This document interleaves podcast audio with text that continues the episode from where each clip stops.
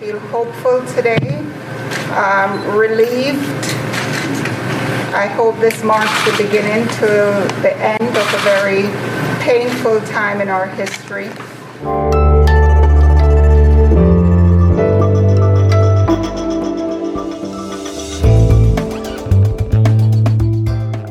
Das Politikteil, der wöchentliche Politik-Podcast von Zeit und Zeit Online. Willkommen beim Politikteil, dem politischen Podcast von Zeit und Zeit Online. Ich bin Indiana Grabitz, Politikchefin von Zeit Online in Berlin. Und ich bin Marc Prost, ich bin einer der Politikchefs der gedruckten Zeit, ebenfalls aus Berlin. Und einmal die Woche sprechen wir hier im Wechsel mit unseren Kollegen Tina Hildebrandt und Heinrich Wefing eine Stunde mit einem Gast über ein Thema. Und weißt du, Iliana, was ich an unserem Podcast echt mag? Hm, bin ja mal gespannt. Was ist das?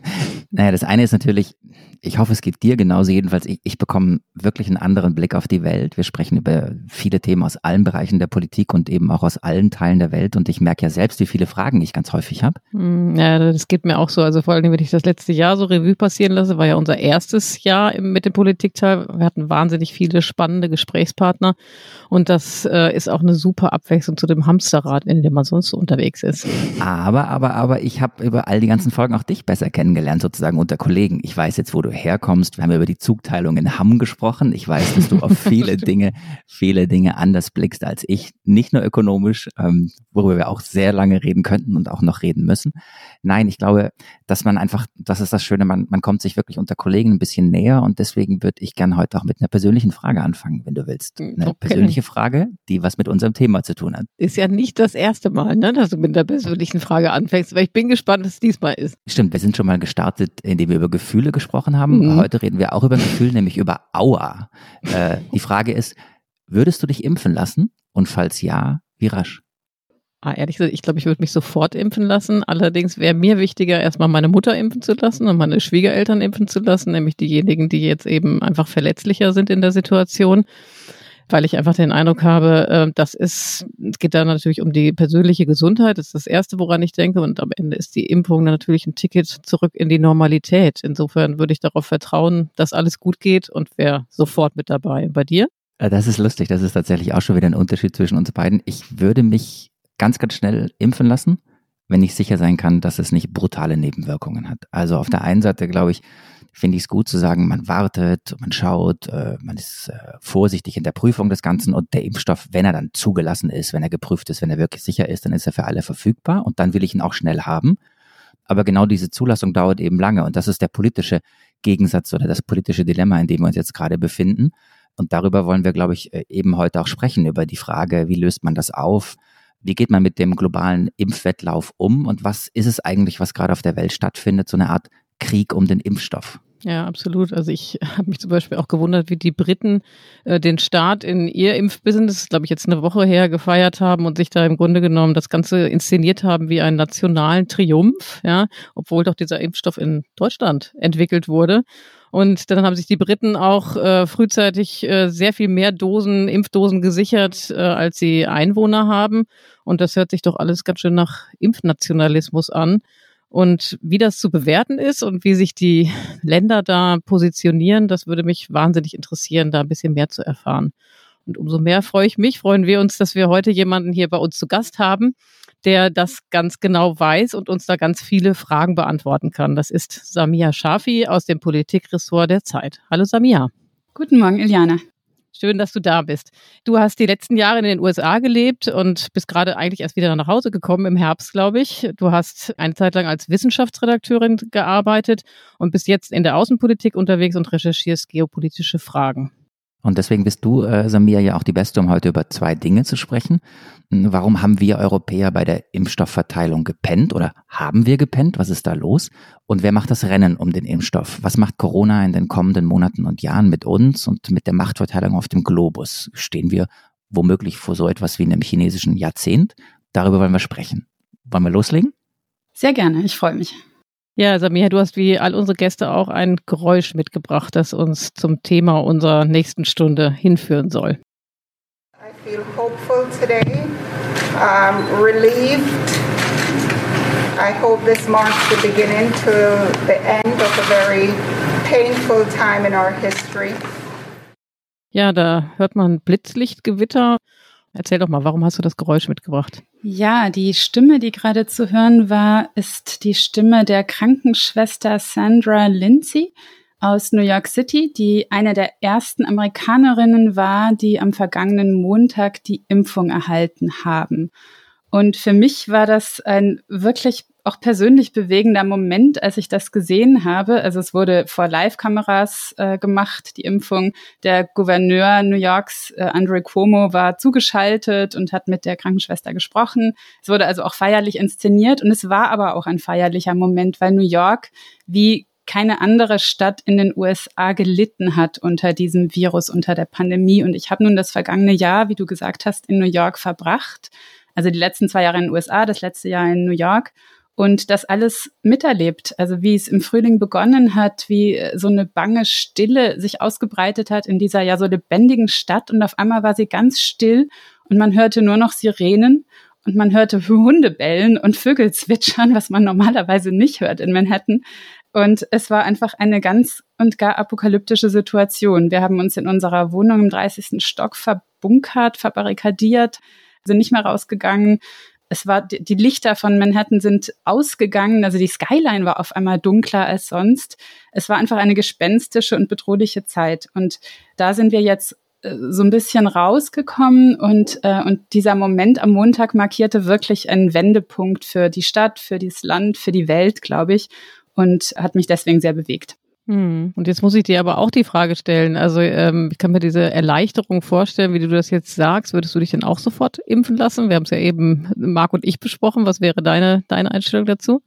Ja, sofort. Mir geht's ein bisschen wie dir, Ileana. Mir wäre es auch wichtiger, dass zuerst mein Papa drankommt, der Diabetiker ist und, äh, und schon älter und so, also Risikogruppe und meine Schwiegereltern und überhaupt alle, die es dringender brauchen, vielleicht noch als wir. Aber ich würde mich rein persönlich, wenn genug da ist, sofort impfen lassen.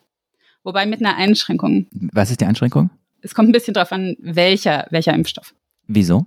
Es gibt Unterschiede. Also es gibt zwei Impfstoffe, die in den Studien bisher die besten Ergebnisse gebracht haben. Das ist einmal der aus Deutschland, Pfizer BioNTech, und dann Moderna in den USA. Das sind die beiden, die eine sehr, sehr hohe Wirksamkeit aufweisen, bei vergleichsweise milden Nebenwirkungen sehr weit erforscht sind bereits. Und die würde ich mir ohne Bedenken, einen der beiden würde ich mir ohne Bedenken geben lassen.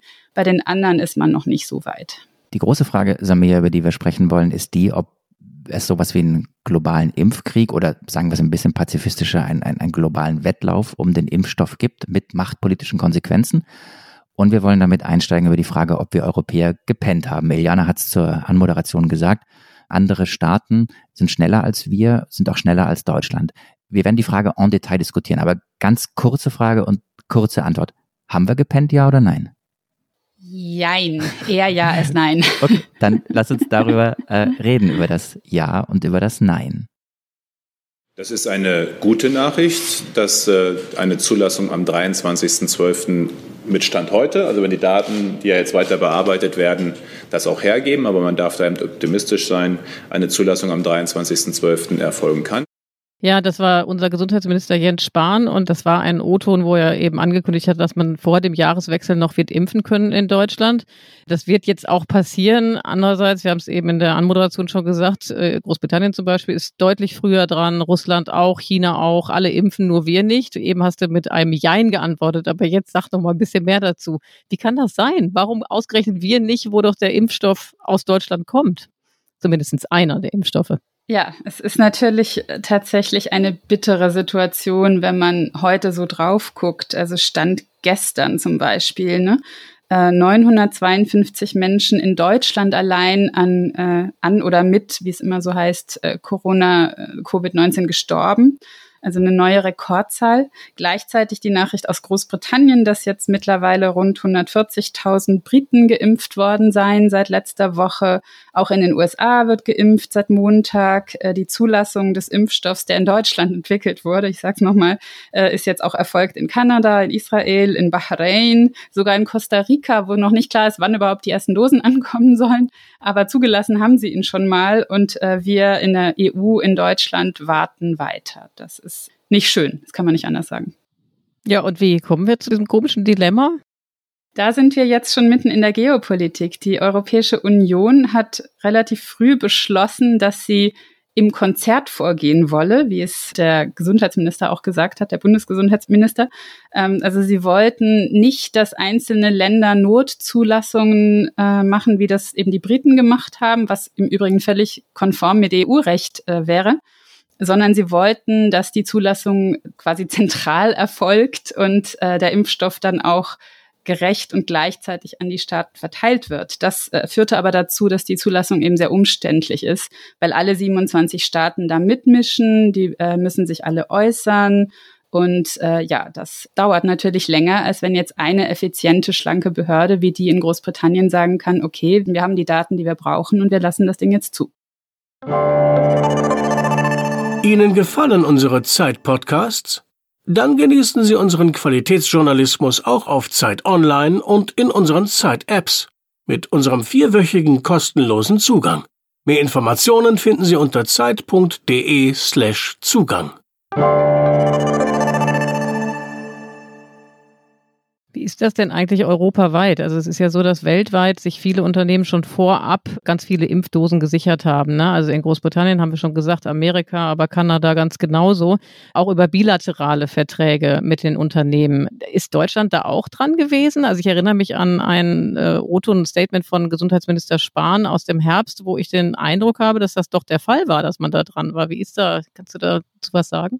Ja, das ist eine interessante Frage. Also eigentlich war die Linie, nachdem erste Länder eben angefangen hatten, schon im Frühsommer, glaube ich, erste EU-Länder auch mit den Herstellern zu verhandeln, dass die EU da die Bremse gezogen hat und gesagt hat, nee, lasst uns das bitte gemeinsam machen. So, also kein Impfnationalismus, Impfegoismus, sondern wir als EU machen das gemeinsam. Dann habe ich jetzt aber auch mit einigem Erstaunen gelesen, dass die Deutschen jetzt doch auch irgendwelche direkten Absprachen haben was dem natürlich so ein bisschen widerspricht. Also die Deutschen haben auch einzelne Hersteller finanziell unterstützt bei der Entwicklung und Produktion. Und ich glaube, im Rahmen dieser Unterstützung gab es dann eben auch solche Absprachen.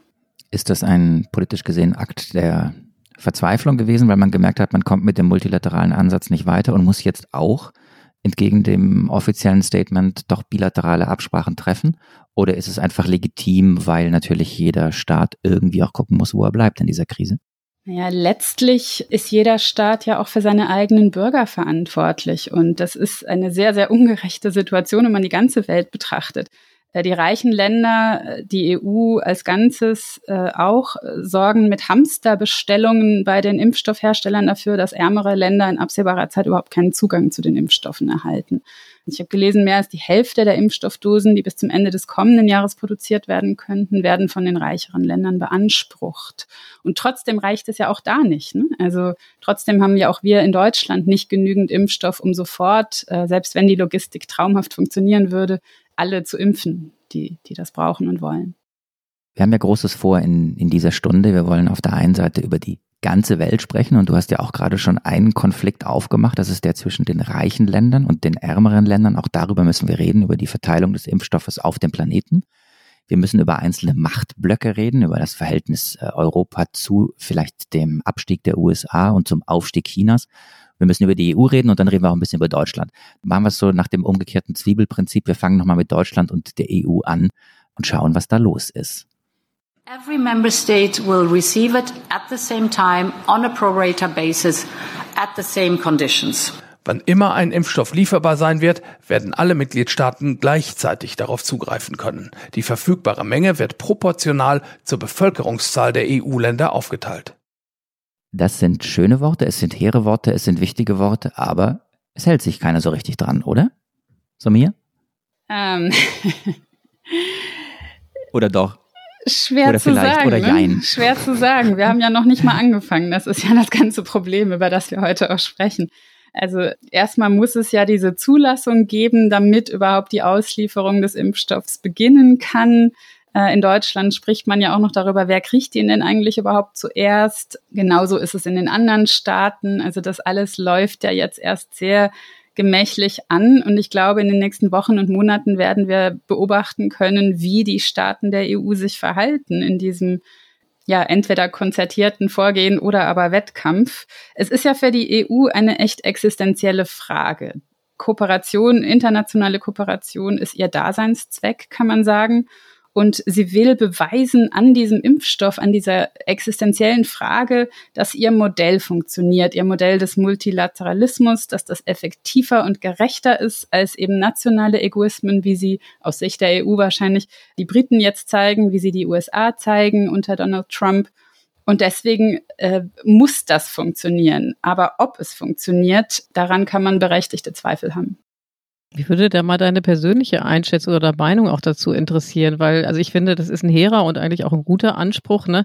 dass man sagt halt, in dieser Pandemie, da taugt es nicht zu sagen, ich bin zuerst. Also nationale Egoismen haben da eigentlich keine, dürfen eigentlich keine Rolle spielen. Andererseits muss man ja auch sagen, in der Pandemie ist jeder Tag, der verloren geht, ohne dass es eine Impfung gibt, wirklich, wirklich verlorene Zeit, den man einerseits, und das ist das Wichtigste, mit Menschenleben bezahlt und andererseits aber auch damit bezahlt, dass es halt eben länger dauert, bis ähm, die Wirtschaft wieder äh, anziehen kann und wir wieder zurückgehen können äh, in einen äh, Status der Normalisierung.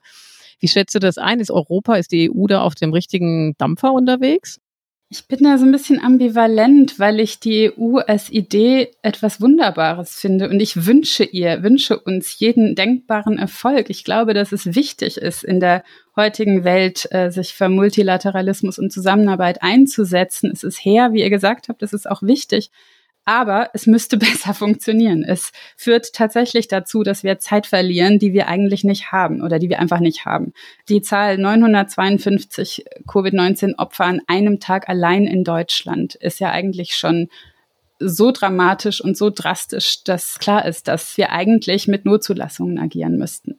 Ich finde das wahnsinnig interessant und gleichzeitig wahnsinnig schwierig. Ich weiß nicht, wie es euch beiden geht. Das ist ja tatsächlich, also man hat es in dieser Krise, in dieser Pandemie immer mit Menschheitsfragen zu tun. Es geht um Leben und es geht um Tod und es geht um politische Entscheidungen. Und das ist der Unterschied zur Finanzkrise oder zu anderen Dingen, die wir erlebt haben. Und ich finde dieses Dilemma zwischen Gründlichkeit im Prüfen eines neuen Medikaments und eben dann auch Zeitdauer, die es braucht bis zur Zulassung, das Dilemma zwischen dieser Gründlichkeit und dem Kampf um Menschenleben und der Frage, wie viel Tote kostet es uns jeden Tag, wenn das Medikament zu spät kommt, den finde ich fast unauflöslich. Denn äh, wenn ich sehe, äh, man hätte das Medikament zu früh und die Nebenwirkungen wären zu groß, ähm, auch das würde eine Gesellschaft unglaublich unter Spannung setzen, oder? Wie, wie, wie löst ihr das auf? Wie seht ihr das? Was ist wichtiger, Gründlichkeit oder Menschenleben? Oder ist das ein Gegensatz, den man gar nicht stellen darf in dieser Situation? Iliana. Also ich finde, ich finde tatsächlich, das ist äh, also ja im Grunde genommen der Grundsatzkonflikt, den wir in allen äh, Bereichen im Moment diskutieren. Ne? Also wir haben überall Widersprüche, die sich eigentlich nicht auflösen lassen. Das heißt so, wenn du halt aufwiegst, die gesellschaftlichen Schäden mit den wirtschaftlichen Schäden in der Pandemie, ne? ähm, Gesundheit der Menschen mit dem äh, Bedarf, äh, danach halt irgendwie die Grundrechte trotzdem ähm, ausleben zu dürfen und in Anspruch nehmen zu dürfen. Und ich glaube, es gibt da kein Schwarz und Weiß. Ich glaube, es muss halt eben immer wieder verhandelt und immer wieder neu ausgehandelt werden. Und das ist eben wahnsinnig schmerzhaft. Das ist eine sibyllinische Antwort, aber ich glaube, mehr kann ich dazu nicht sagen. Weißt du, was ich mir gewünscht hätte? Und das ist insofern auch interessant, dass Samia jetzt heute da ist, die eben auch die amerikanische Sicht einbringen kann und die auch amerikanische Politiker erlebt hat. Und damit meine ich nicht Donald Trump, es gibt ja auch noch ein paar andere. Ich hätte mir gewünscht, dass Politik das offen thematisiert und dass sie sagt, diese Zulassung ich weiß, es kostet Tage, es dauert sehr lange, aber es ist etwas wert. Es ist nicht nur, dass wir einen Preis zahlen, weil es lange dauert, sondern es ist auch etwas wert, dass wir es gründlich machen. Und es ist auch gut, dass wir es gründlich machen. Das fehlt mir manchmal, so was Empathisches, Erklärendes. Und jetzt, vielleicht ist das ein Klischee, Samir, aber ich hätte gedacht, so, so Amerikaner kriegen das so grundsätzlich besser hin, die Leute mitzunehmen. In Klammer, außer Donald Trump, Klammer zu. Ja, das ist eine sehr wichtige Klammer außer Donald Trump, ne, weil er ja nun noch im Weißen Haus sitzt und damit sehr entscheidend vorgibt, äh, wie das Land mit der Pandemie und auch jetzt mit dem Impfstoff umgeht. Ist interessant. Also ich habe vorhin um, noch mal einen Schritt zurück auf die vorherige Frage äh, eingehend äh, gedacht. Es ist in diesem Fall nicht so sehr ein Konflikt, weil ich den Briten und den Amerikanern nicht unterstelle, dass sie nicht gründlich genug getestet oder geprüft haben, sondern es ist, glaube ich, bei uns tatsächlich eher eine politische Frage, dass es länger dauert. Also das wollte ich nur einmal noch anmerken.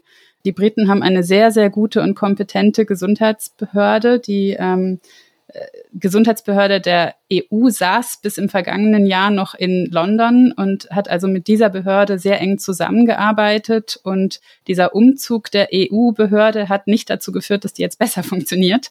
Und die in äh, Großbritannien funktioniert eigentlich sehr gut. Also das wollte ich nur nochmal anmerken. Aber dann, Samia, das finde ich wichtig, wenn du es, was ich gut finde, auf eine politische Frage jetzt reduzierst, dann stehen wir vor einer politischen Entscheidung und die können wir im ganz klassischen politischen Maßstab, politikjournalistischen Maßstab bewerten. Ist es also so, dass die EU da tatsächlich einen Fehler gemacht hat, dass sie versagt hat, beziehungsweise schlicht ja politisch nicht schnell genug handelt? Verstehe ich das richtig? Die EU hat versucht, ihren Daseinszweck zu rechtfertigen, aber an einem Thema oder in einer Situation, in der es eben so existenziell ist und so sehr um Menschenleben geht und um Zeit geht, dass es vielleicht nicht die richtige Entscheidung war, würde ich sagen. Das ist auf jeden Fall eine klare Aussage, die du haben wolltest, Marc. Super. Ähm, Samia, du hast eben schon die Europäische Arzneimittelagentur angesprochen, ne, die ja umgezogen ist. Und ähm, da ist mir in Erinnerung geblieben, dass vergangene Woche der Impfstrategiechef derselbigen, der heißt Fergus Sweeney, gesagt hat, wir dürfen nichts überstürzen, quasi als Begründung dafür, dass es eben so lange dauert, bis das tatsächlich zugelassen wird. Was meint er damit ganz genau? Also warum, was, also was, was sind die Dinge, die ihn daran hindern? Was ist die Begründung dafür, dass äh, wir eben so lange auf die Zulassung warten müssen? Ja, es soll ja eine ordentliche Zulassung sein und eben keine Notzulassung, wobei äh, ja, mir das auch nicht ganz klar ist. Es geht ja nun immerhin acht Tage schneller. Ich vermute sehr aufgrund von sehr großem Druck, politischen Druck. Und auf die Frage, warum es jetzt doch immerhin acht Tage schneller geht, kommt die Antwort, ja, die Hersteller hätten nun weitere Daten vorgelegt, welche die EMA benötigt, um zu entscheiden, und deshalb könne man die Sitzung, äh, die entscheidende eben vorverlegen. Da fragt man sich natürlich, liegt das jetzt wirklich an den Herstellern, die die Daten bis dahin nicht vorlegen konnten? Also das ist alles so ein bisschen undurchsichtig. Das hört sich an, als ob es nur um Bürokratie geht. Ne? Mhm. Zu dem Zulassungsprozess in der EU gehört auch, dass nicht alle ähm, 27 EU-Staaten, die Briten sind ja eigentlich de facto raus, äh, miteinander reden, plus EU-Kommission, sondern dass zwei Staaten, glaube ich, zu so federführenden Staaten in der weiteren Verhandlung ernannt werden, oder? Und ich glaube, es ist so, dass es nicht ganz bekannt ist, wer es ist, aber man hört so, es sollten irgendwie Schweden und, und wer noch sein? Äh, ja, Schweden und Frankreich. Es wird nicht offiziell verkündet. Äh, man will den Druck auf die Behörden in jenen Ländern, die verantwortlich sind, eben nicht erhöhen, heißt es. Deswegen sagt man das nicht offiziell, welche beiden Länder bei diesem Zulassungsprüfungsverfahren den Hut aufhaben aber es ist eben in äh, informierten Kreisen zu hören, dass es diese beiden seien. Und spielt das eine Rolle, dass es diese beiden Länder sind? Also spielen auch hier wieder äh, in der Auswahl dieser beiden Länder, spielt das eine Rolle bei der Frage schnelle Zulassung, langsame Zulassung, schnelle Behandlung des Prozesses, langsame Zulassung? Das kann ich jetzt nicht beantworten, das weiß ich schlicht nicht. Also es gab Gerüchte, ähm, dass die Franzosen äh, ihrem eigenen Hersteller Sanofi helfen wollten, aber das äh, lässt sich nicht erhärten und das möchte ich an dieser Stelle auch ausdrücklich nur als Hörensagen äh, wiedergeben. Dann sagen wir doch einfach, es ist sozusagen ein Teil dieser vielleicht auch inneren Widersprüchlichkeit der hm. EU oder die Anfälligkeit für solche Gerüchte, hm. für solche Mutmaßungen zeigt, dass wir eben doch nicht irgendwie ein großer Bundesstaat sind, sondern sehr viele einzelne Nationalstaaten und da geht es manchmal noch ein bisschen durcheinander. Und trotzdem ist äh, die Lage in den USA ja noch viel schlimmer. Du hast es vorhin kurz angesprochen, was das Management der Pandemie angeht. Zwar impfen sie jetzt seit Montag, aber insgesamt sind sie das Land, das am schlimmsten betroffen ist. Ist natürlich ein schwacher Trost für uns Europäer, aber äh, und es ist überhaupt kein Trost, aber es ist eine Tatsache. Na, auf die USA kommen wir ja gleich noch, aber äh, eine Sache ist auch interessant, auch da vielleicht nur Gerüchte, aber das hat mich schon sehr erstaunt. Es gab so Meldungen über einen, einen Cyberangriff, ähm, dass ausländische Geheimdienste hinter einem, einem groß angelegten Hack auf die europäischen Impfstrategen beziehungsweise das europäische Impfen stehen könnten. Was genau ist es und was vermutest du oder was weißt du vielleicht sogar? Wissen tut man nicht sehr viel über diese, diese Angriffe, aber ganz erstaunlich ist es auch nicht, diese Nachrichten wir sind ja immerhin sehr gut darin, Impfstoffe zu entwickeln, vor allem in Deutschland. Und ähm, es gibt natürlich viele Länder auf der Welt, die uns um diese Fähigkeit beneiden und die versuchen, an Informationen ranzukommen, um eben ja diese Impfstoffe klauen zu können oder nachmachen zu können. Man denkt da an Akteure, die auch sonst bei äh, Cyberkriminalität immer wieder genannt werden, wie Russland zum Beispiel auch die Chinesen, ähm, Industriespionage jetzt nicht gänzlich unbekannt, aber es ist in diesem Fall nicht bekannt, wer dahinter stecken könnte. Samia, ich möchte noch mal einmal ganz kurz auf die EU-weite Regelung zu sprechen kommen. Wir haben ja Ursula von der Leyen gehört, die eben diesen multilateralen Ansatz ähm, äh, sich dafür ausspricht, dass eben alle ähm, gemeinsam bedacht werden und dann eben auch alle gemeinsam zum Zuge kommen. Jetzt wissen wir, dass Ungarn ausschert. Von Ungarn hätte man das auch erwartet. Sie interessieren sich eben für den russischen Impfstoff namens Sputnik 5. Was passiert deiner Ansicht nach? Ähm, in dem Moment unterwandern die ja im Grunde genommen den multilateralen Ansatz und im Grunde genommen das die Idee der EU. Werden die dafür sanktioniert? Ja, wie du sagst, Ileana, dass es Ungarn ist, überrascht natürlich nicht so sehr, dass ausgerechnet die Ungarn äh, da ausscheren und die Geduld verlieren und sich an Russland wenden. Ich äh, weiß ehrlich gesagt nicht, also mir liegt keine Stellungnahme der EU vor, äh, dass sie äh, Ungarn sanktionieren wollten. Es würde mich auch erstaunen, ich würde vermuten, die Ungarn tun das eine, ohne das andere zu lassen. Also sie versuchen einfach weitere Quellen anzuzapfen für Impfstoffe, in diesem Fall Impfstoffe von nicht belegter Qualität, aber dies nur am Rande, und werden, damit rechne ich zumindest trotzdem Teil dieses EU-Verfahrens bleiben und entsprechend ihrer Bevölkerungsgröße bedacht werden. Was natürlich extrem ungerecht ist, ne? weil sie einerseits dann doppelt zum Zuge kommen und andererseits, so denke ich mir, und das wäre ein bisschen meine nächste Frage, ja im Grunde auch ein Role Model sind, dann möglicherweise für andere äh, Staaten ihnen gleich zu tun und eben auch jetzt bilaterale Verhandlungen aufzunehmen. Hast du da irgendwelche Indizien dafür, dass andere auch ausscheren wollen? Ja, die Gefahr besteht natürlich. Ich äh, staune eher über die bisherige Disziplin der EU-Staaten, zumindest nach außen, äh, dass das nicht mehr sind. Wobei wir ja vorhin auch schon kurz angesprochen haben, ne, dass selbst Deutschland, äh, was ja sehr vorne weg ist in der Kommunikation, dass das sehr notwendig sei, dass die EU eben als äh, Einheit vorgehe, dass selbst wir ja Absprachen auch bilateral getroffen haben. We need to prevent vaccine nationalism.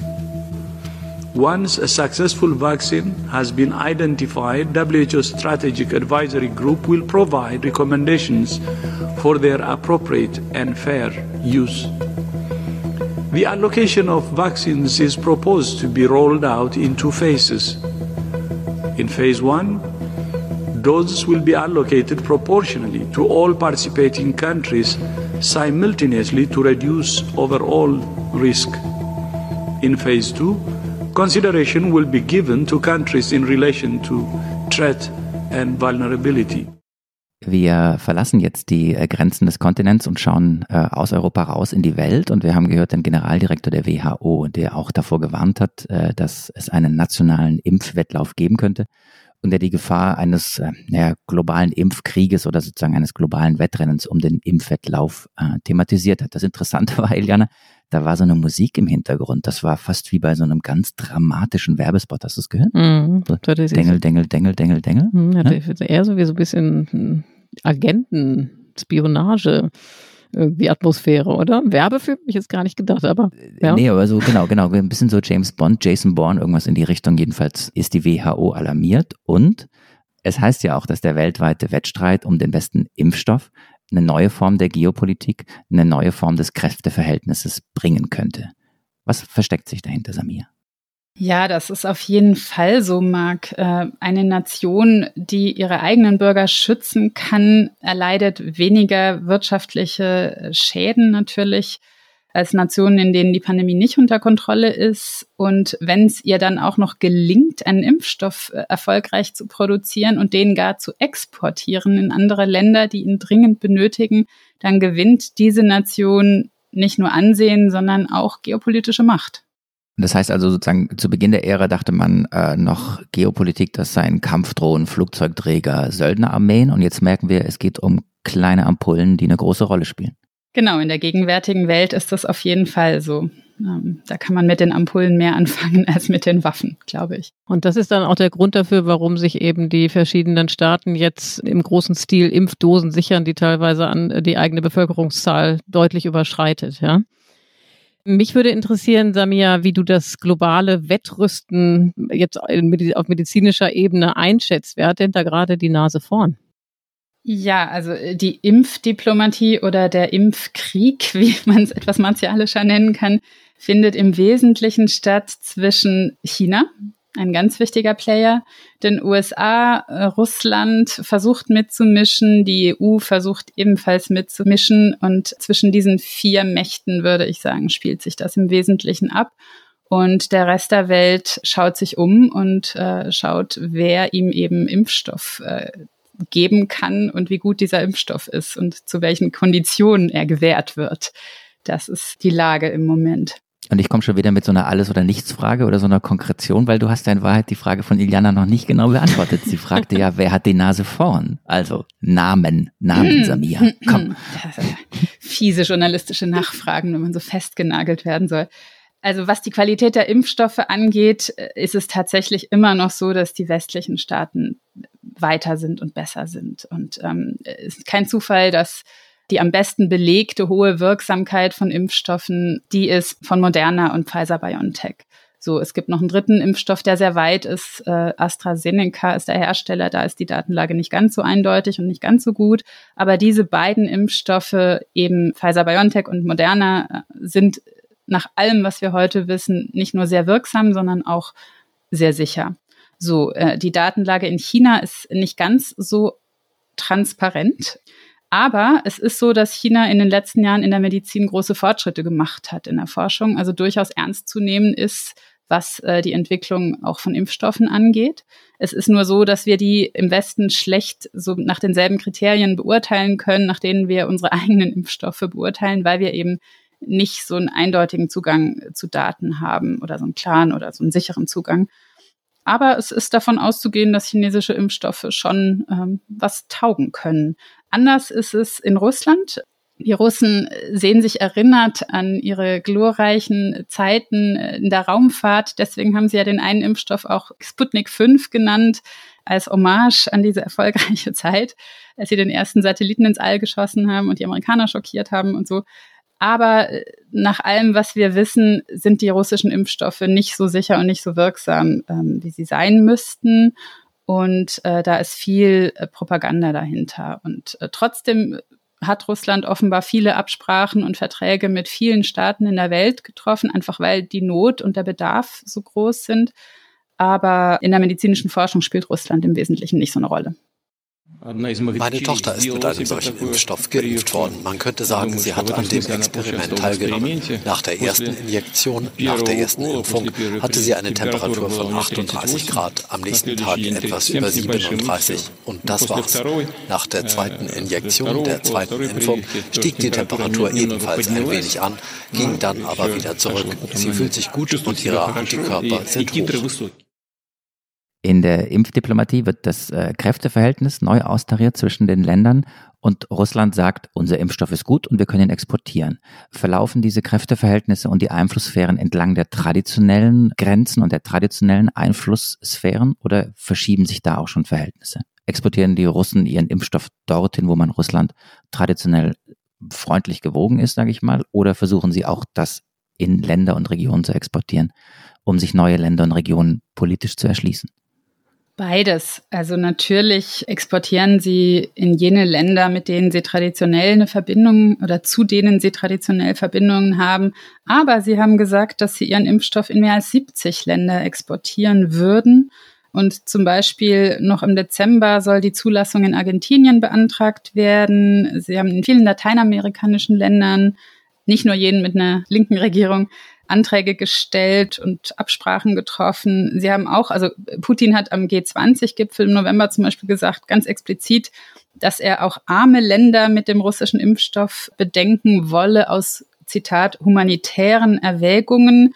Also das ist für die Russen schon eine Gelegenheit zu versuchen, zumindest ihre geopolitische Einflusssphäre auch mit diesen Mitteln auszuweiten. Und weiß man denn da was über die Summen, die da fließen? Also ist das vor allem eine Geopolitik, die dahinter steckt, oder ist das auch ein Riesenbusiness für Russland? Ja, das sind im Grunde genommen die zwei Fragen, die man sich da stellen kann. Das eine ist, du nimmst eben deine Impfdosen, von denen keiner weiß, ob sie wirklich sicher sind, ja, um halt eben quasi geopolitische Allianzen zu knüpfen. Das andere ist, äh, denke ich, ein, äh, die Wirtschaftsfrage dahinter. Gibt es da irgendwelche Erkenntnisse dazu? Das legen die Russen jetzt nicht so ganz offen, glaube ich. Äh, also welche Summen da fließen. Das ist im Übrigen bei den Chinesen äh, auch so. Also die verhandeln vor allem bilateral mit einzelnen Staaten und sorgen dafür, dass die Vertragsdetails dann nicht bekannt werden. Also welche Summen da fließen, können wir so nicht sagen. Ich würde aber das Geopolitische nicht äh, gering gewichten. Ne? Also es geht eben, es geht vielleicht ein bisschen um wirtschaftliche Interessen, klar, oder nicht nur ein bisschen, aber es geht eben sehr stark auch um, um Geopolitik, um Einfluss, um Ansehen, um das Standing in der Welt. Marc, was willst du sagen? weißt, du hast mich schon grinsen. Nein, ich wollte sagen, ist, ich hatte gerade so einen kleinen schönen Aha-Moment. Das ist auch etwas, was ich im Laufe unserer Podcast-Folgen kennengelernt habe. Ich habe dich besser kennengelernt und liebe Eliana, du fragst immer nach dem Geld. Ja, aber das interessiert mich halt. Also ich meine, das könntest du auch tun. Wir haben doch beide Wirtschaftshintergrund. Aber gut. Absolut. Aber absolut. ich verstehe das. Ich verstehe, ich, ich, ich nehme deine Antwort an. Also ich kann das gut Nein, nein, ich finde das, ich finde das positiv. Das war nicht abwertend nee. gemeint, sondern wirklich freundschaftlich, kollegial. Ich finde das ja auch ganz wichtig. Aber es ist für, bei den Kosten, du bist einfach, du bist die härtere von uns beiden. Let's face it. Ich bin die Schwäbin, ne? Marc. Eigentlich. genau, genau. Das habe ich nie gesagt. Aber zurück zum Thema, Samia. Du hast eben äh, ja schon einiges auch über China erzählt. Ich erinnere mich ein, an ein Stück, an dem du mitgeschrieben hast in der Zeit, ähm, wo du gesagt hast, die äh, Chinesen versuchen eigentlich die Rolle der Wohltäter einzunehmen.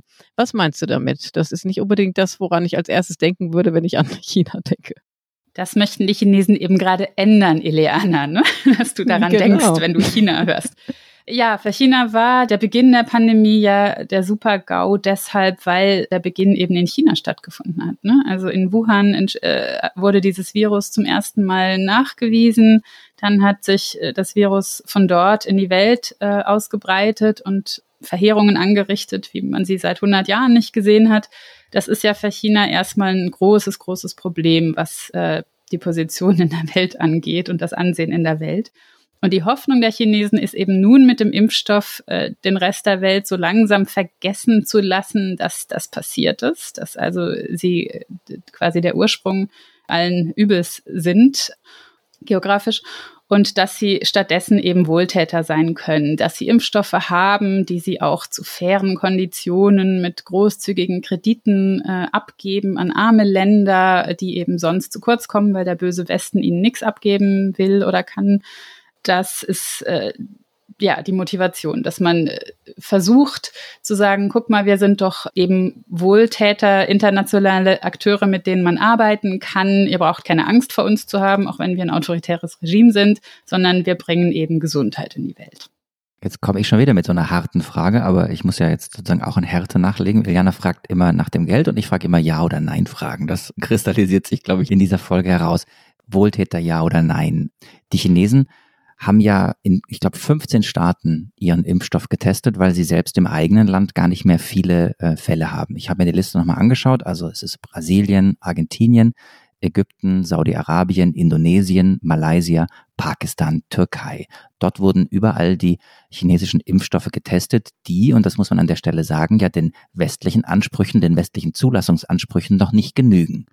Ist das ein Akt der Wohltat, dass man in diesen Ländern einen Impfstoff testet, oder ist es, zugespitzte Formulierung, ein gigantisches Menschenexperiment? Also Sie sagen ja, dass ja auch mehrere hunderttausend äh, Ihrer eigenen Bürger bereits geimpft hätten, ohne nennenswerte Nebenwirkungen. Und dann sind Sie in die anderen Länder gegangen. Sie wollten im Übrigen auch äh, möglichst in Europa testen. Also Sie haben auch in Serbien versucht, eine Erlaubnis zu kriegen für eine Impfstoffstudie. Das hat dann irgendwie erst wurde es zugesagt, dann doch nicht. Es war ein bisschen undurchsichtig und dann fehlte offenbar doch das Vertrauen von serbischer Seite, dass es eben kein Menschenexperiment sein würde. Ja, es sind andere Maßstäbe, als wir sie haben im Westen, ne? auch an Sicherheit und äh, ethische Fragen. So Gleichzeitig können die Chinesen ja überhaupt erst und nur in so vielen Ländern Studien durchführen und äh, aktiv sein, weil es dem reichen Westen nicht gelingt, für eine faire Verteilung von Impfstoffen zu sorgen und weil der reiche Westen eben doch nicht so altruistisch handelt, wie er es vielleicht sagt. So, also die Chinesen springen da in eine Lücke, die wir lassen. Was ich ja total interessant finde, ist, dass wir jetzt ganz viel über die große Geopolitik gesprochen haben und eigentlich die Macht, die man da als allererste mit erwartet hätte, wären die Amerikaner gewesen. Und von denen haben wir noch gar nicht gesprochen. This team will help get at the latest at the last 100 million COVID 19 vaccine, at least 100 million COVID vaccine shots into the arms of the American people in the first 100 days.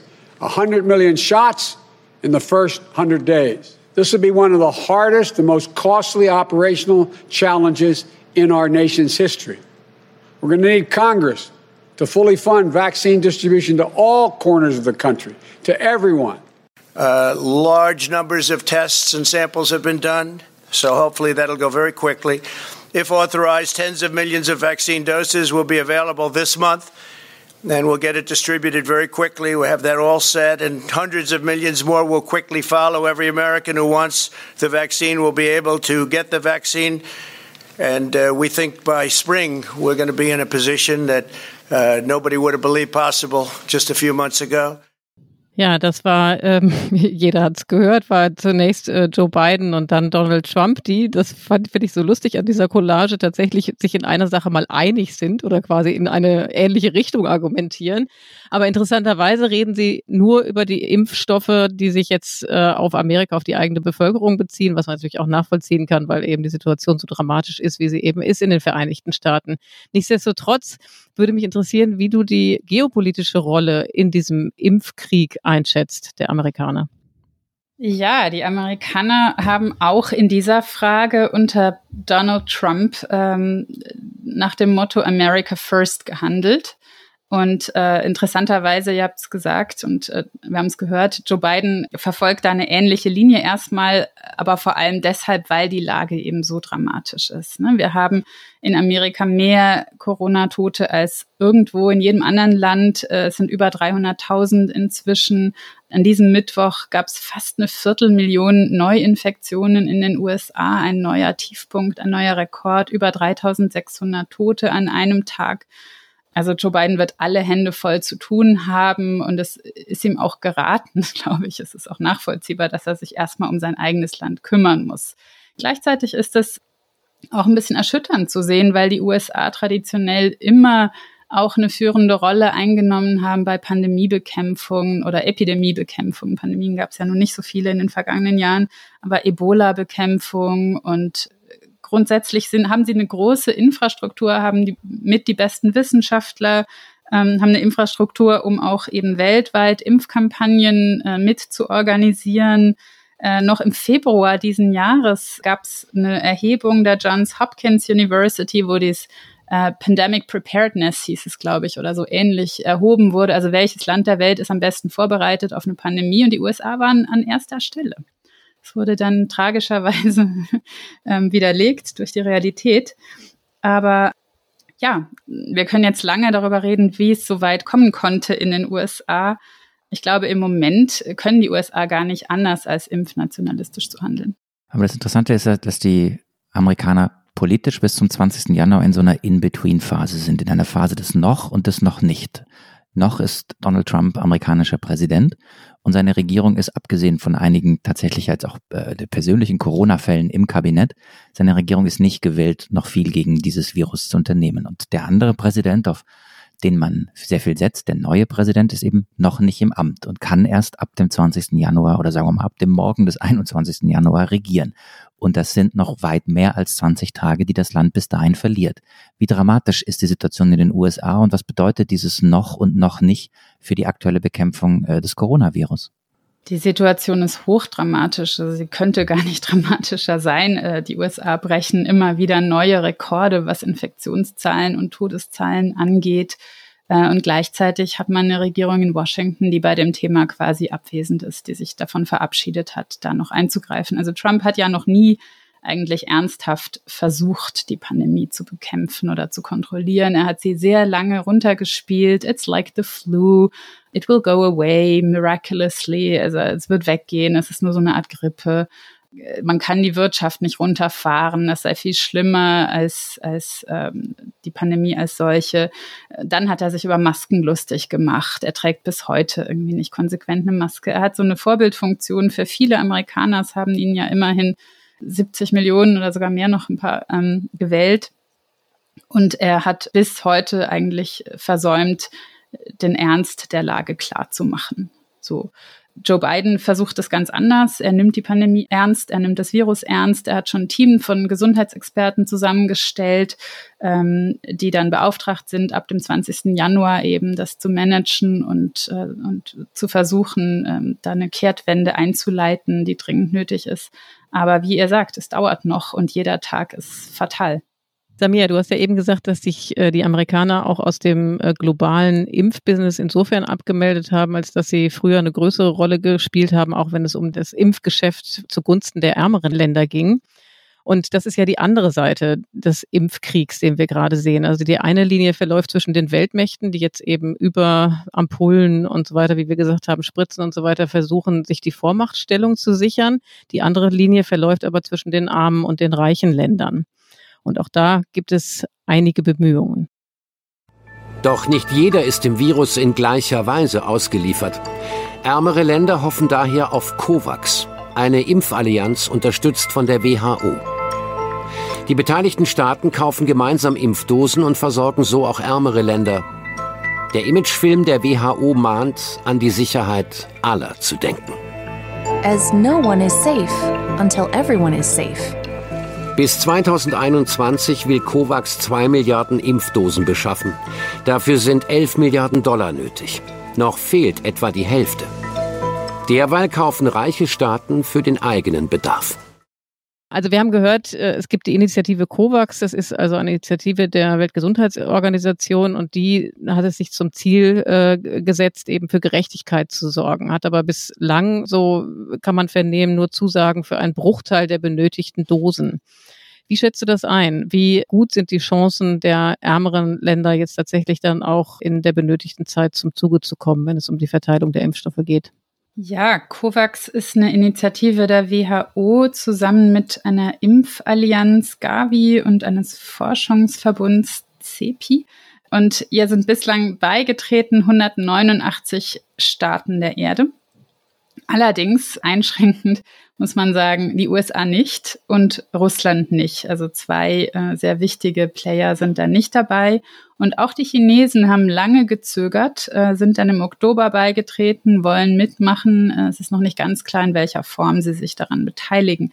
Das Prinzip von COVAX ist eigentlich ein gutes. Also man sammelt Geld von den Staaten, die helfen können und sorgt dann dafür, dass mit diesem Geld Impfstoffe besorgt werden und die werden dann gerecht unter den teilnehmenden Staaten aufgeteilt.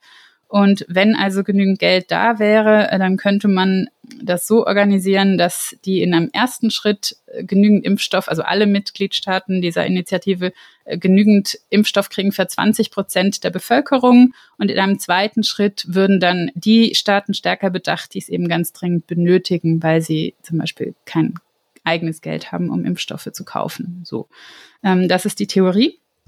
Es wurden bislang, glaube ich, ungefähr zwei Milliarden Dollar äh, zugesagt äh, von den äh, reicheren Ländern. Es fehlen aber noch mindestens fünf Milliarden. Und außerdem ist es so, dass COVAX noch nicht ähm, klare und wasserdichte Verhandlungsergebnisse hat mit den Herstellern, also über tatsächliche Dosen, die dann geliefert werden.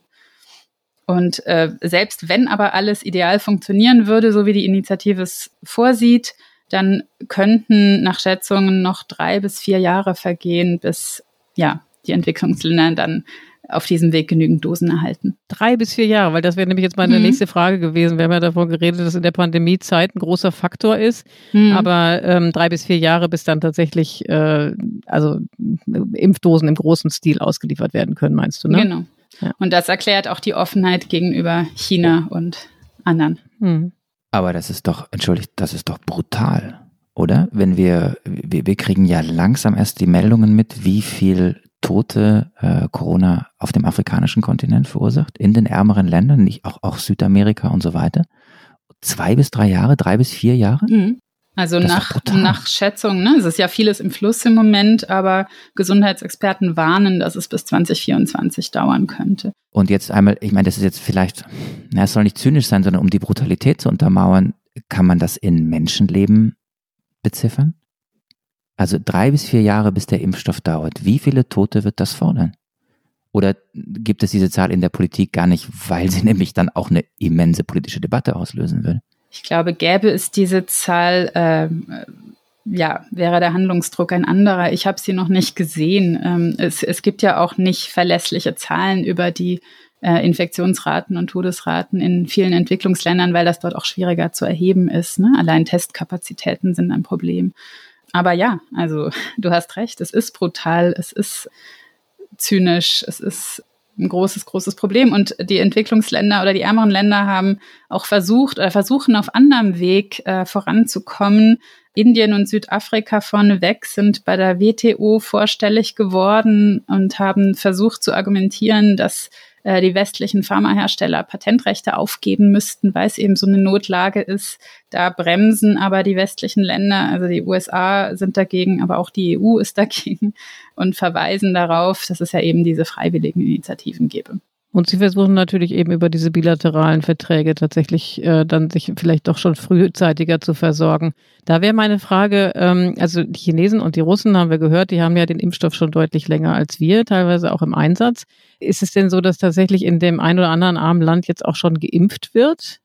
Weil, also quasi auf Basis dieser bilateralen Verträge oder ist das äh, auch noch Zukunftsmusik?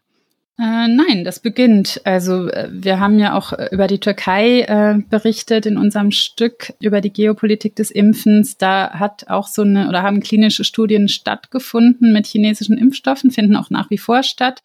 Und es wird in diesen Tagen aber auch schon mit dem Impfen von breiteren Bevölkerungsschichten jenseits dieser Studien begonnen. Also vor unserer Haustür quasi in der Türkei ist das zum Beispiel schon der Fall. Eine Frage. Ich bin so ein bisschen, also, pardon. Ja, ich, ich, nein, ich, ich habe gar keine Frage. Ich, ich bin immer noch total geplättet. Also, es hört sich jetzt ein bisschen komisch an. Wir sind politische Journalisten, deswegen ähm, kennen wir natürlich die größeren Zusammenhänge, beziehungsweise wir glauben sie zu kennen wir beschäftigen uns damit. Aber also mich hat dieser Moment gerade und diese Konkretion, was da gerade in den ärmeren Ländern passiert oder nicht passiert, mich hat das äh, sehr bedrückt. Bin gerade so ein bisschen sprachlos, entschuldige, Eliana. Nee, nee, das teile ich total. Da in die Richtung ging auch ein bisschen meine Nachfrage, um vielleicht doch noch ein bisschen Hoffnung zu schöpfen. Und zwar ähm, hast du ja gesagt, Samia, dass die äh, USA sich abgemeldet haben, dass die COVAX nicht unterstützen. Jetzt haben wir ja bald einen neuen US-Präsidenten. Gibt es Indizien, dass äh, der seine Meinung ändern könnte oder ist Amerika einfach zu stark mit sich selbst beschäftigt, als dass das jetzt Thema sein könnte? Die Hoffnung der Welt ruht auf den Schultern des 78-jährigen Joe Biden. ähm, es wird besser, es wird besser, Iliana. Er hat auch schon angekündigt, Joe Biden hat angekündigt, dass er die USA nicht aus der Weltgesundheitsorganisation rausführen wolle, wie das Donald Trump äh, angekündigt hatte, sondern dass sie eben selbstverständlich Teil der WHO bleiben würden er ist für internationale Zusammenarbeit, er steht dafür, er will einen ganz anderen Umgang äh, sowohl mit den traditionellen Partnern der USA als auch mit dem Rest der Welt.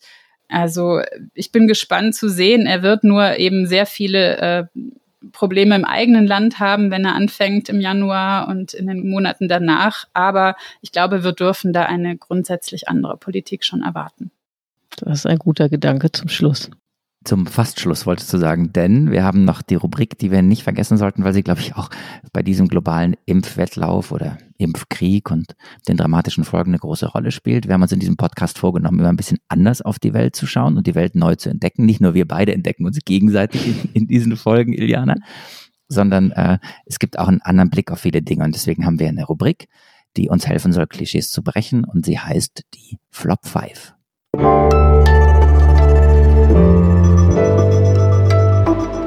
die Flop 5.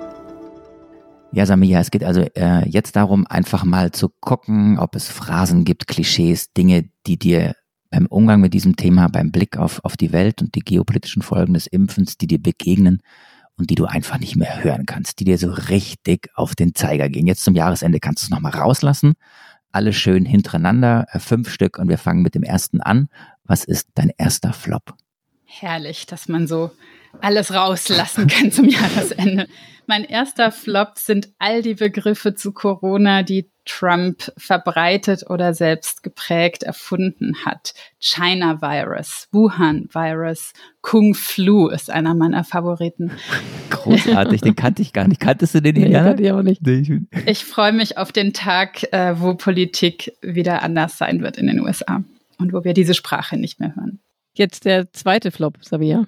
Der zweite Flop, äh, geopolitisch gerecht verteilt, ist äh, Xi Jinpings Seidenstraße der Gesundheit. Er wirbt für diese neue Seidenstraße der Gesundheit, nicht erst seit es Corona gibt, aber seit es Corona gibt, umso mehr. Es ist eine von vielen neuen sogenannten Seidenstraßen seiner Regierung. Es gibt auch eine digitale Seidenstraße, eine polare Seidenstraße, sogar eine Weltraum-Seidenstraße. Dahinter stecken knallharte machtpolitische und wirtschaftspolitische Interessen und die sollten wir auch als solche benennen und nicht mit diesem wohlklingenden, dieser wohlklingenden Phrase abmildern. Und einmal ganz kurz erklärt, weil bei der Seidenstraße geht es ja nicht um Tuchhandel oder irgendwie um ein Bazar, sondern das ist was genau? Nee, es geht darum, dass an chinesischen äh, Gütern die Welt genießen soll. Und das ist sozusagen ein, eine Handelsstraße, die sich anlehnt an die traditionellen Handelsrouten genau. und die eben von China bis nach äh, tief nach Afrika reicht, ne? Genau. Und das ist eben auch die angestrebte Einflusssphäre. Die Weltraumseidenstraße, ganz großartig. Der dritte Flop. Der dritte Flop äh, spielt in Deutschland. Lockdown, Lockdown, Light, Shutdown. Ich frage mich, warum wir keine eigenen Worte finden für das, was wir für notwendig erachten und für das, wozu wir die Bürger motivieren wollen. Das ist irgendwie ja. ein bisschen arm, finde ich. Hättest du eins? Hättest du ein Wort? Ganz spontan? Regierungsberaterin Samia Shafi entwickelt das Wort der ja, Krise. warum nicht was Positives? Also statt Lockdown, was irgendwie so nach Gefängnis klingt, warum nicht Lebensrettungszeit oder so? das ist ein guter, guter Gedanke. Also mich persönlich, äh, mich persönlich nervt ja diese Inflation von diesen Begriffen, die dann immer mehr Superlative beinhalten und wo ich das Gefühl habe, irgendwie, irgendwann kommt man nicht mehr durch. Aber das positiv zu besetzen, finde ich tatsächlich auch mal einen ganz guten Ansatz. Absolut, Iliana, oder findest ja. du nicht? Ich meine, es ist doch wirklich so, dass wir immer auch gesagt haben, was ist, was ist das Ziel dieser ganzen Maßnahme, was ist die Krisenstrategie und so, und zu sagen, hey, es geht um Lebensrettung. Ja, Finde also ich vielleicht hat dieser Mia nach dieser Sendung einen neuen Job. Also.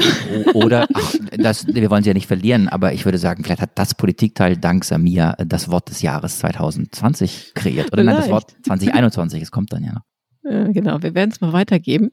Samia, dein vierter Flop. Das mit dem neuen Job erübrigt sich durch den vierten Flop, fürchte ich, denn äh, mein vierter Flop ist ein Satz von Angela Merkel. Jeder Kontakt, der nicht stattfindet, ist gut hat äh, Angela Merkel Mitte November gesagt. Und ich habe lange über diesen Satz nachgedacht, weil ich ihn so, also nicht nur merkelig verschwurbelt finde, sondern auch so wahnsinnig negativ und destruktiv und falsch auch und nicht kreativ. Also warum ist jeder Kontakt, der nicht stattfindet, gut? Es gibt ja nicht nur physische Kontakte. Warum ruft man nicht die Bürger auf? Es ist ein bisschen verwandt mit dem Flop 3. Warum ruft man nicht zu was Positivem oder Kreativem auf? Ihr müsst andere Kontakte, Kontaktwege finden. Warum stellt ihr euch nicht in den Garten vor dem Häuschen der Oma und singt für sie? Oder warum ruft ihr nicht irgendwie mehr eure Freunde an? Oder warum geht ihr nicht spazieren, Herrgott? Also es ist ja nicht so, dass jeder Kontakt, der nicht stattfindet, gut wäre. So. Mit dem Füreinander singen haben wir es im Politikteil auch, Iliana, oder? Stimmt. Also sag nicht so viel, Samir, sonst wirst du gleich zum Singen aufgefordert. Aber echt, ich finde das einen total guten Gedanken, das positiv zu drehen. Also wirklich ehrlich gesagt, das inspiriert mich jetzt auch hier auf den letzten Metern des Jahres, was ich eben auch so als düster empfinde und in so einer Corona-Fatigue mich empfinde. Aber das finde ich wirklich einen beflügelnden Gedanken. Na, dann müssten wir ja eigentlich jetzt ganz spontan sagen, wir reden auch nicht über den fünften Flop, sondern vielleicht haben wir einen Top am Ende. Ich weiß nicht, ob wir das jetzt noch so drehen. Also du hast die freie Wahl. Entweder kommst du noch mit dem ultimativen Bullshit-Punkt. Jetzt habe ich auch Englisch gesprochen. Entschuldigung. Also mit dem ultimativen, der ultimativen Phrase, die du nicht mehr hören kannst. Oder dir fällt was Positives ein. Wir sind total offen, Iliana und ich. Oder sowas von. Immer. Sowas von. Ich kann ja leider nicht singen, sonst hätte ich jetzt vorgeschlagen, dass wir zum Schluss alle drei zusammen noch ein Liedchen singen. Zur weihnachtlichen Stimmung. Ich habe aber tatsächlich noch einen Flop. Downer, um es auf Englisch zu sagen. Das Wort Impfgegner ist mir verleidet oder ich mochte es noch nie, aber es ist jetzt so allgegenwärtig, dass es mir aufstößt. Die Impfgegner sind für mich sowas wie die Klimaleugner und es ist ein bisschen ein Euphemismus, finde ich, Impfskeptiker oder Impfgegner zu sagen. Nach meinem Gefühl müsste man sagen Wissenschaftsgegner, Faktengegner. Und äh, man sollte dem nicht so wahnsinnig viel Raum geben, dass man zum Beispiel auch deshalb sagt, wir warten jetzt noch mit Zulassungen weil wir diese Leute, ähm, wir Rücksicht nehmen auf diese Leute. So. Da spricht die Naturwissenschaftlerin. Tut mir leid.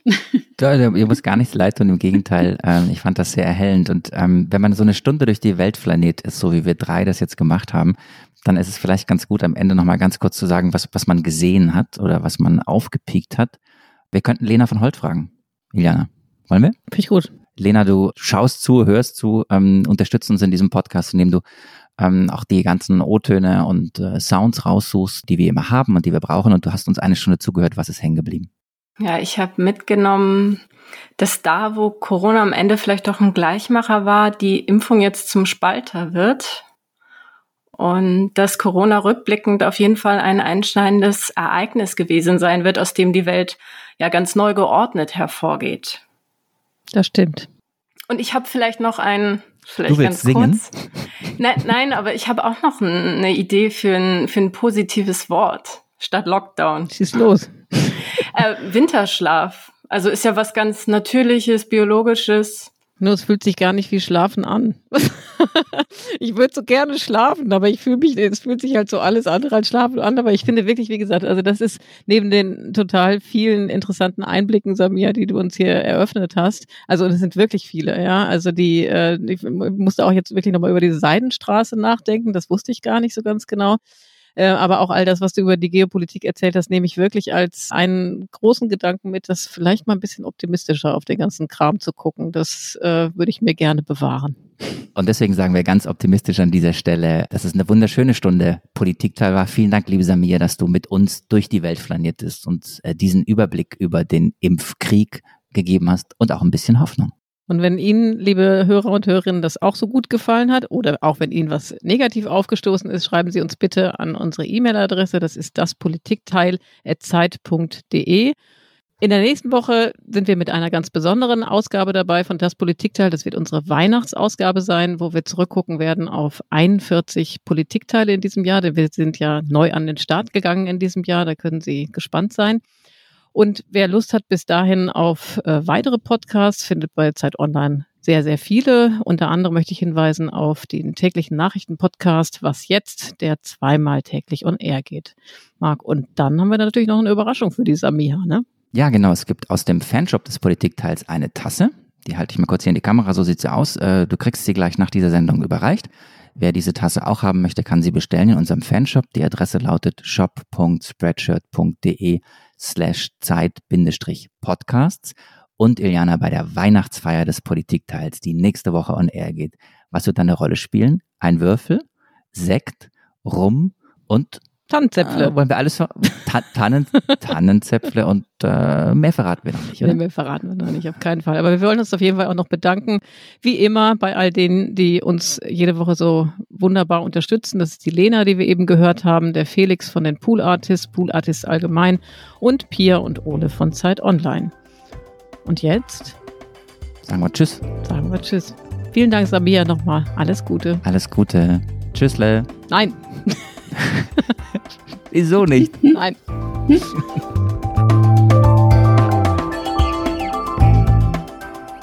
Das Politikteil ist ein Podcast von Zeit und Zeit Online, produziert von poolartists.de.